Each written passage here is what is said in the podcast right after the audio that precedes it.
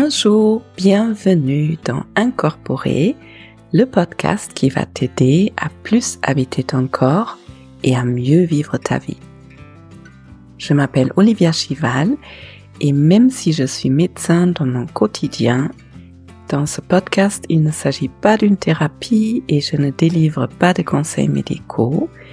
Il s'agit plutôt d'un espace dans lequel je mets au centre le corps le corps comme endroit pour créer une bonne relation avec soi-même, le corps comme endroit pour guérir des blessures et pour mieux gérer les émotions parce que notre corps, il n'oublie rien et autant les choses difficiles qu'on a vécues sont intégrées dans notre corps, autant nos ressources sont aussi dans le corps.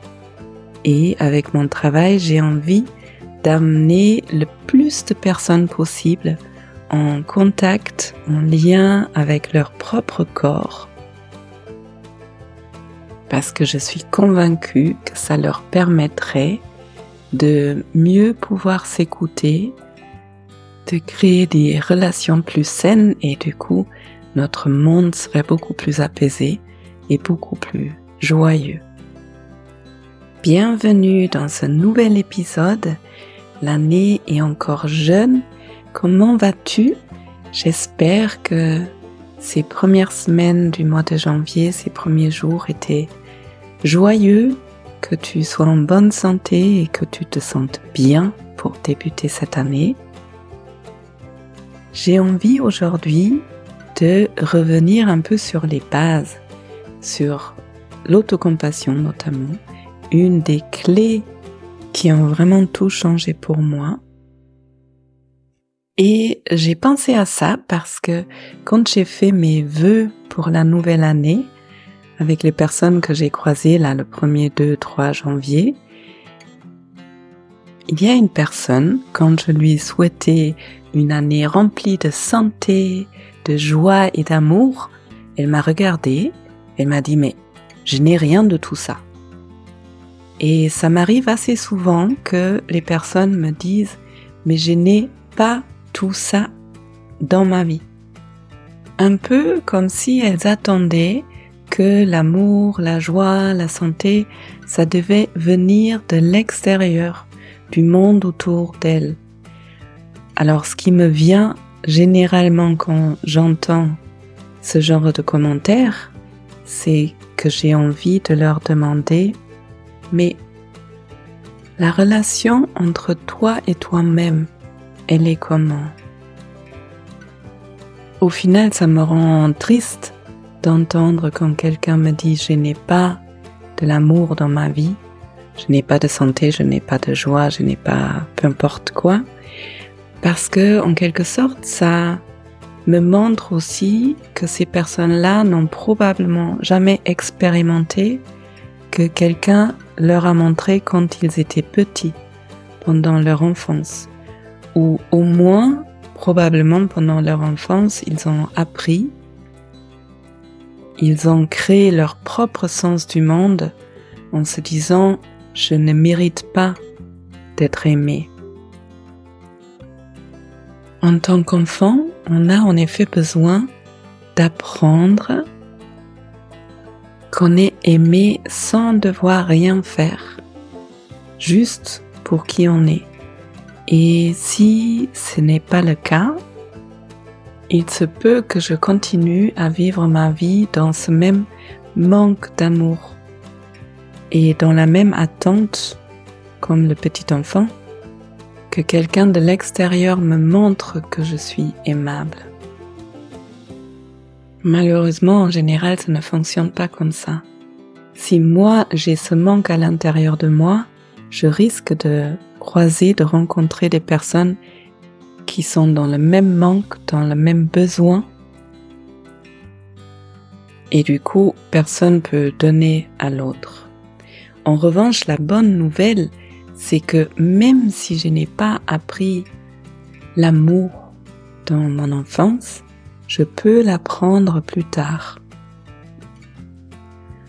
Du coup, je me rends compte que je suis déjà au milieu du sujet Donc euh, voilà de quoi j'ai envie de vous parler aujourd'hui, de l'autocompassion, de la relation entre soi et soi-même, et je vais vous partager aussi une petite expérience que vous pouvez faire dans votre quotidien pour cultiver cette attitude, cette compassion envers vous-même. Et avec tout ça dit, c'est parti pour l'épisode.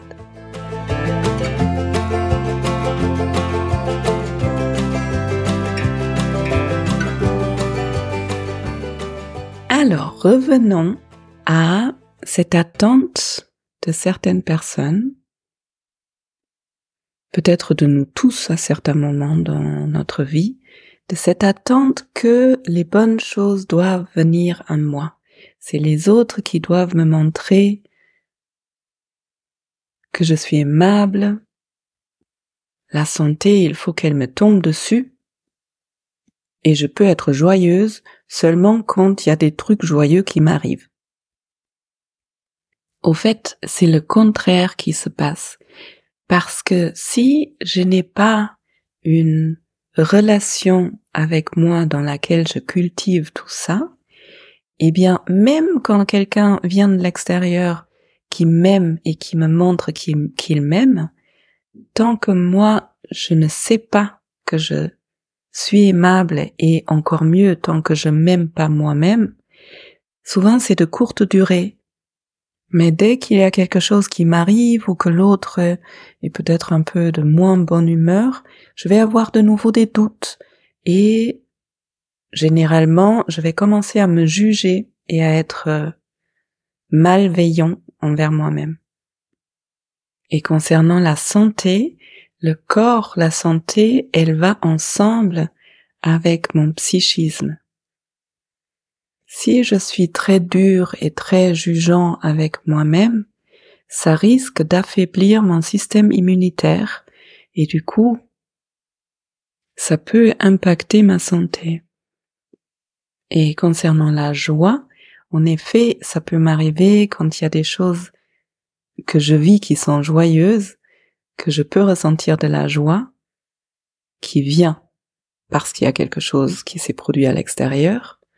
En revanche, si je cultive la joie à l'intérieur de moi, je vais, entre guillemets, même la produire à l'extérieur. Elle va être beaucoup plus accessible et beaucoup plus durable et je peux être même joyeuse si rien d'exceptionnel se produit dans ma vie à l'extérieur.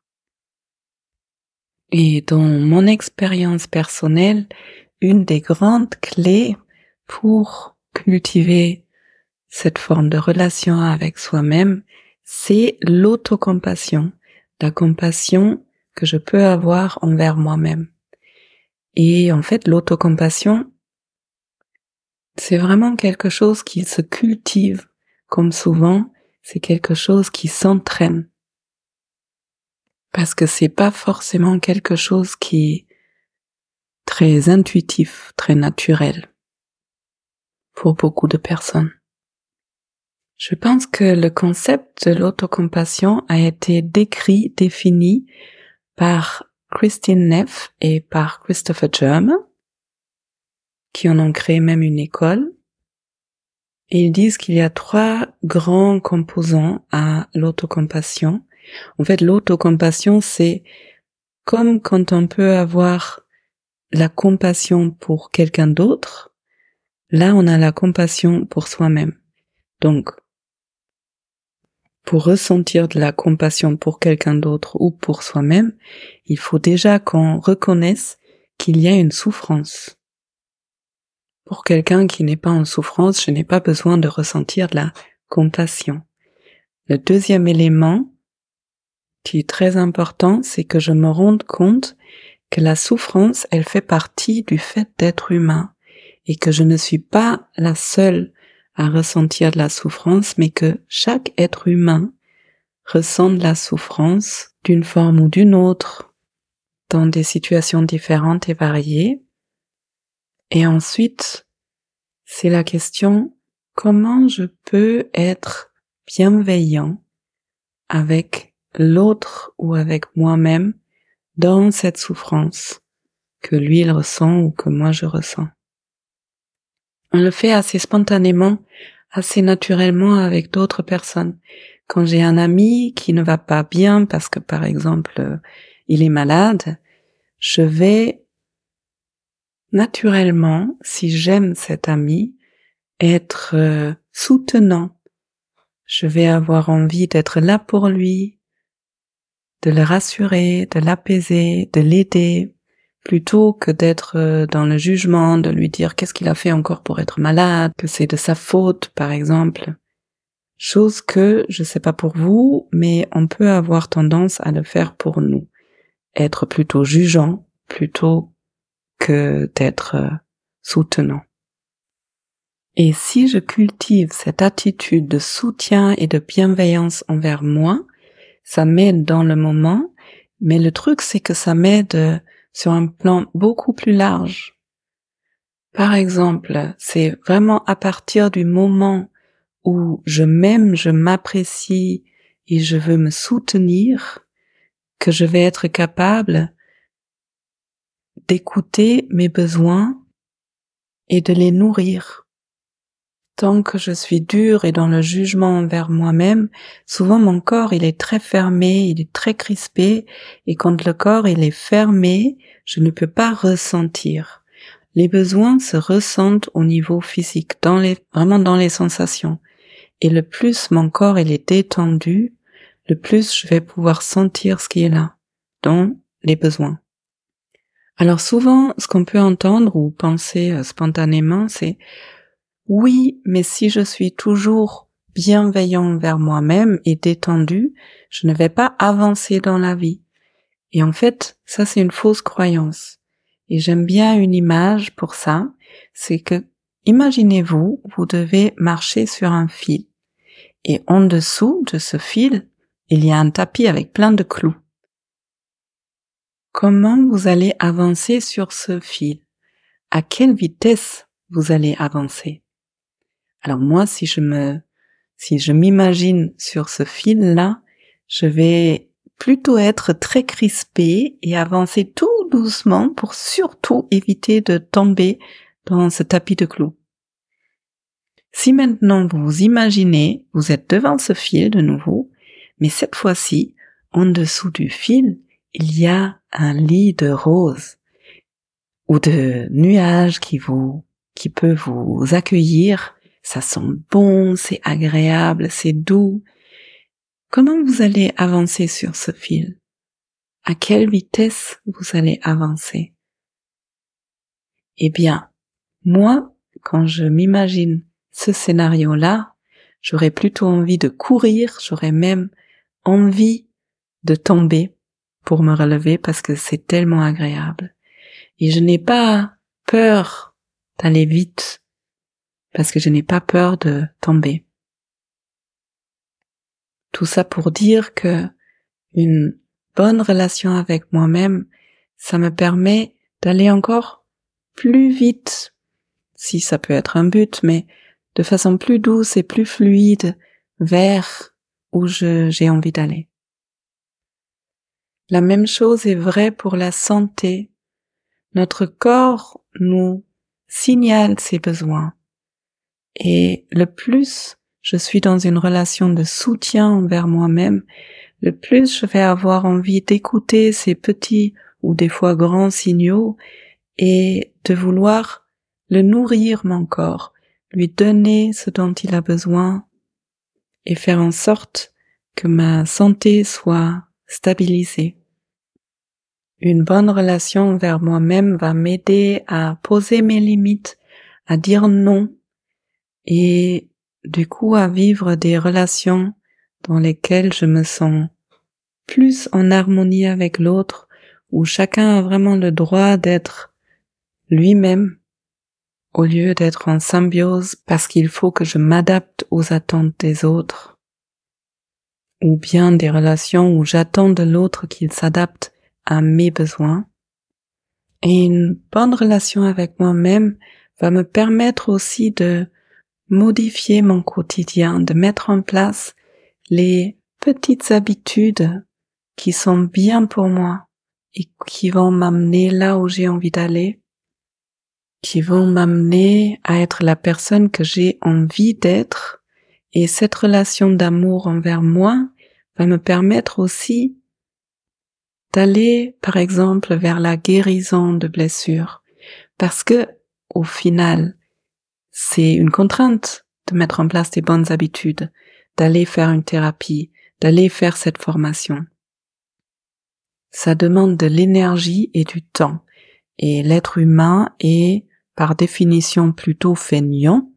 Donc, si j'ai pas une réelle envie, cet amour pour moi, pour vivre une vie heureuse, eh bien, l'aspect contrainte va probablement être trop important et je vais préférer rester dans la vie qui me convient moyennement avec tous les soucis que j'ai plutôt que de mettre en place ce qui va me permettre de vraiment être heureux. Voilà. Et euh, maintenant, comment on fait du coup pour améliorer la relation avec soi-même, pour commencer à s'aimer ou pour agrandir cet amour, cette compassion avec soi-même Je l'ai dit tout à l'heure, c'est un entraînement. Il y a plein de façons pour aller vers une meilleure relation avec, envers soi-même. Et moi, je vous motive pour aller faire des formations, pour aller faire des retraites, pour faire des expériences, parce que lire des livres, c'est bien beau, mais c'est vraiment l'expérience qui va changer les circuits neuronaux dans votre cerveau et qui va mettre en place des changements. Et une belle façon de s'entraîner qui peut s'intégrer très facilement dans le quotidien, c'est un exercice de Christine Neff et de Christopher Germ qui s'appelle la pause d'autocompassion. Ce sont les trois étapes dont je vous ai parlé tout à l'heure et vous pouvez vous entraîner à les faire à chaque fois que vous sentez un mal-être, une sorte de souffrance ou une situation qui est difficile pour vous. Et si vous avez envie, je vous walk through, comme les anglophones disent, je vous guide pour le faire une fois ici avec moi ensemble. Laissez venir une situation qui est difficile pour vous actuellement. Ça peut être une situation au niveau relationnel, peut-être au niveau du travail, ça peut être un problème de santé, mais ça peut être un tout petit truc, comme quelque chose qui n'a pas évolué comme vous le souhaitiez dans la journée, une situation que vous considérez comme difficile ou vous sentez bloqué là en ce moment. La première étape maintenant, c'est de vous rendre compte que vous êtes en train de vivre un moment de souffrance. Et vous pouvez vous parler, vous pouvez vous dire par exemple, oh, ça c'est vraiment difficile, ou ça fait mal, c'est désagréable de vivre cette situation. Et puis prenez un moment pour sentir dans votre corps où est-ce que vous sentez cette souffrance. Juste prenez note. Est-ce que c'est la gorge qui serre, le ventre tendu, les épaules relevées?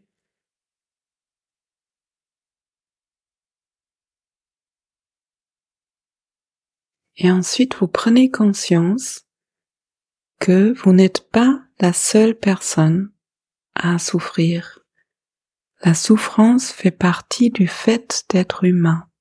Et là, tout de suite, à ce moment-là, il y a beaucoup de personnes sur cette planète qui ressentent une souffrance, qui vivent quelque chose qui est difficile.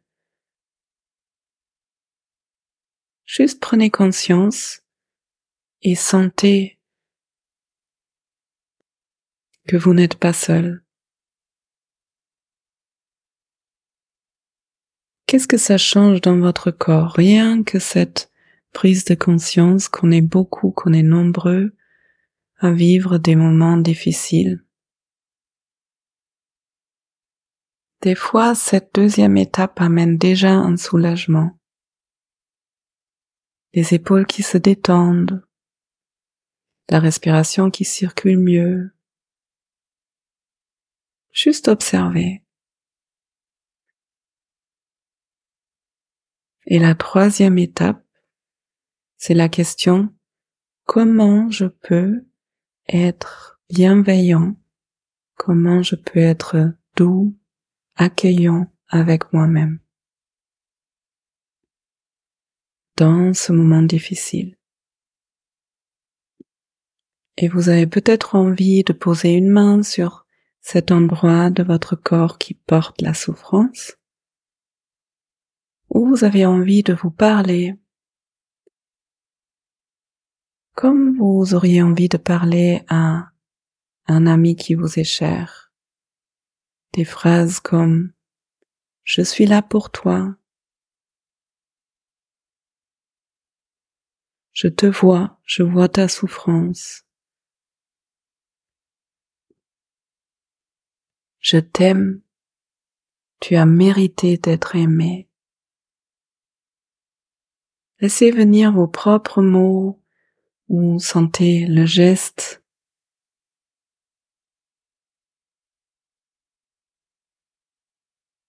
Et au fur et à mesure que vous êtes là pour vous, dans ce moment difficile, ressentez comme votre corps, il a déjà commencé à relâcher certaines tensions.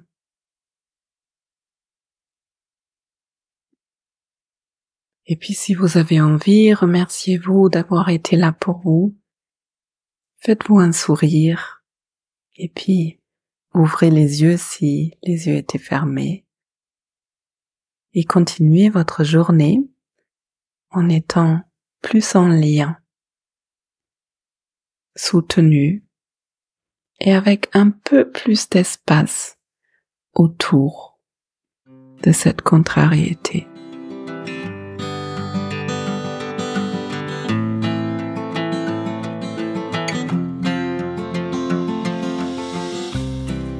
Bienvenue après cet épisode autour de la relation entre toi et toi-même. J'espère que tu as trouvé de l'inspiration. Peut-être tu as envie maintenant de te regarder avec plus de bienveillance dans ton quotidien. Cette expérience, tu peux la faire de temps en temps comme une sorte de méditation ou dans le quotidien peux aussi tout simplement te poser ces trois questions.